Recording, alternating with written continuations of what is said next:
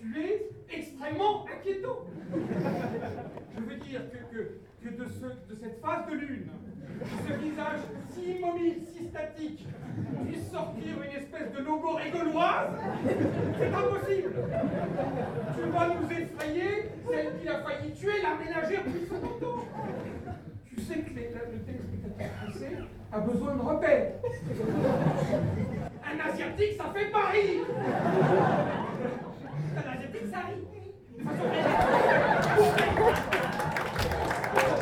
Imagine que cette espèce de luneron dans le corps de Confucius, c'est pas possible.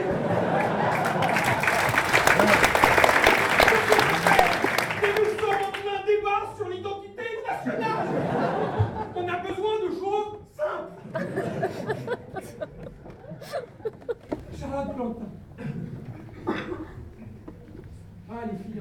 Je me suis souvenu d'une émission qui, je crois, s'est arrêtée, ou alors c'est parce que l'âge venant, je me suis un peu stabilisé et je ne la regarde plus. Mais je crois que tu pourrais vraiment présenter le journal du Hard. Et je crois que tu pourrais, tu l'as prouvé, le présenter de façon totalement hystérique et en anglais. Oh my god! She's.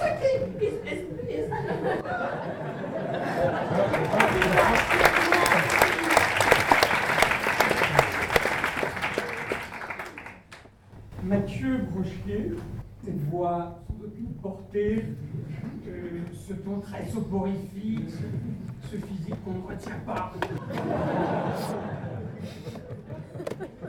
Néanmoins, toi aussi, tu peux avoir tes chances. Et je te verrai bien en voix off pour 30 millions d'amis.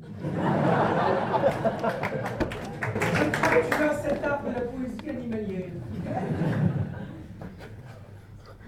De cette minuscule larve, enfoncée dans sa lourde enveloppe brillante, que s'échappe enfin, comme libéré de l'obscurité, le doux et coruscant papillon, que ses ailes battantes propulsent vers le soleil matin, allant de la nuit vers le jour, comme pour tracer dans le ciel l'alternance séculaire du repos et de l'éveil.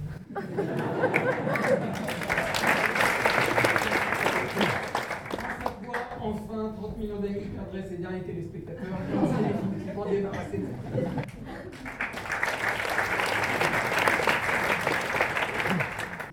Et en te regardant, en t'admirant, je me suis dit, ah bah la gloire, vive le talent, ah bah la télé, vive les